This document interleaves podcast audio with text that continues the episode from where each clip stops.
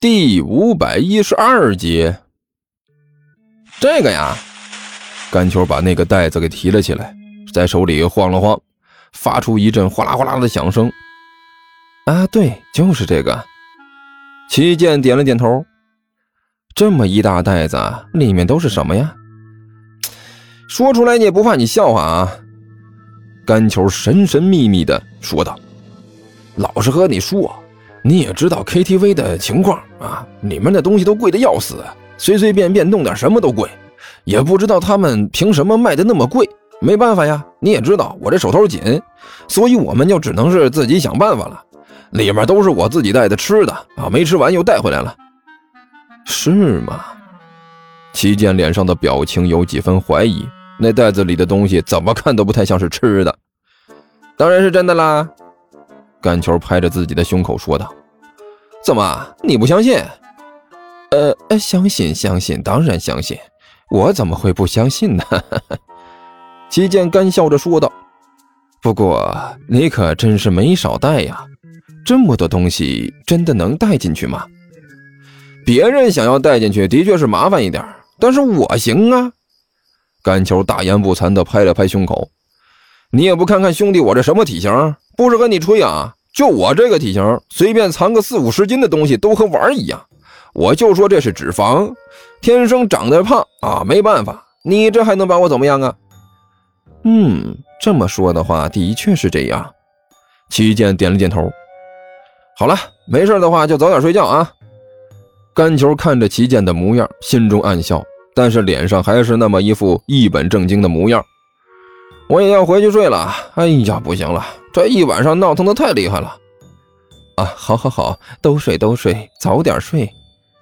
齐健点了点头，对着甘球摆了摆手，一转身，背着手晃晃悠悠的就回到了自己的房间。这就是你所谓的好办法？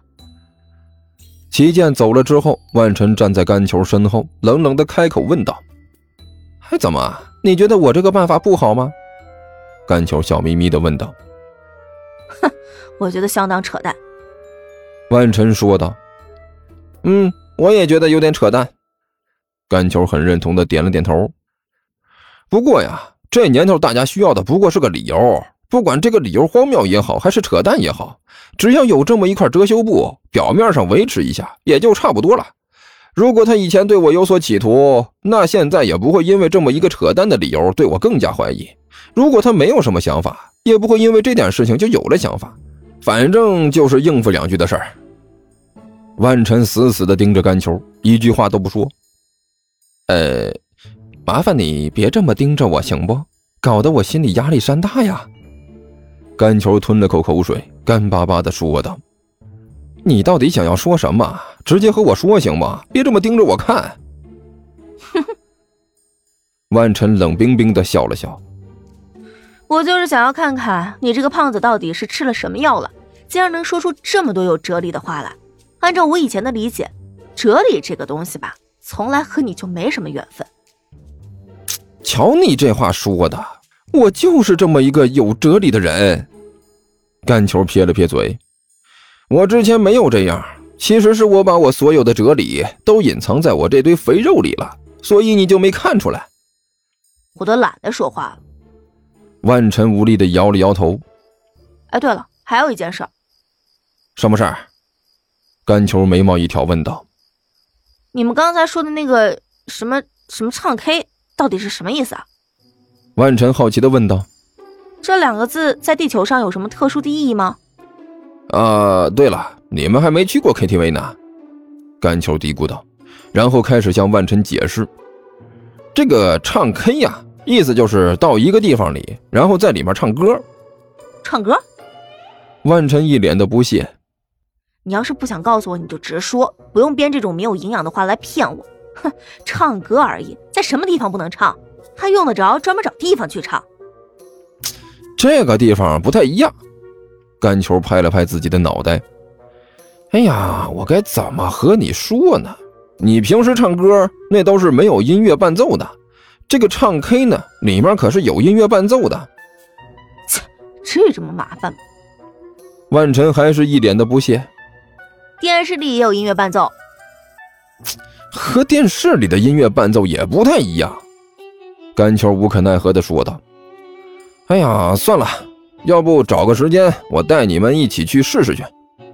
找时间？找什么时间？”这时，一直在后面的尼采眼睛一亮，挤过来问道：“呃，那个具体时间还没有确定下来啊，但是你们放心，只要有时间，我肯定带你们去啊。”甘秋装模作样的说道。呃，好了，时间不早了，大家忙活了那么长时间也累了，走了，都走了啊，我们睡觉去，早睡早起，身体好，都走。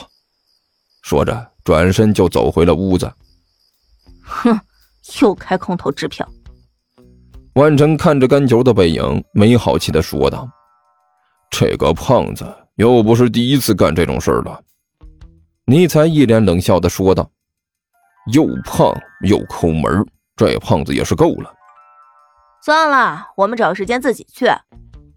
万晨一摆手，我就不信了，离开他我们就什么都干不了了。对自己去，尼采立刻点头同意。没了那个胖子，我们照样活得好好的。走了，先回去睡觉。这个该死的缺了德的死剑仙！关小雨一边走一边骂：“我以为，一直以为这些家伙只是练剑有一手，直到今天我才发现，这些家伙嘴巴还这么厉害，不愧是练剑的，活该他贱一辈子。”砰！走着走着，关小雨突然一头撞在了什么东西上，一个踉跄，差一点摔倒在地上。啊！关小雨惊讶地看着前方，黑乎乎的一片，什么都没有。可是自己刚才分明撞到了什么东西上，这到底是怎么回事？何方妖孽！关小雨大声吼道：“竟然敢挡着我的路！难道你就不怕到时候拿你问罪吗？”二二二二哥，是我。就在这时，关小雨面前响起了张野飞委屈的声音。三三弟，是你啊！张野飞一说话，关小雨才看到他那一口白牙，可不就是我吗？你张野飞无可奈何的说道：“二哥，您别说话啊，让我好好安静一下。今天晚上我已经被撞了好几次了，记得提醒我，以后晚上千万不要再穿黑衣服出来了，这辨识度太低，容易出事故。”呃。呃，那个二哥，我也觉得你晚上不太适合穿着黑衣服出来。”关小雨苦笑着说道，“真的不太适合你。”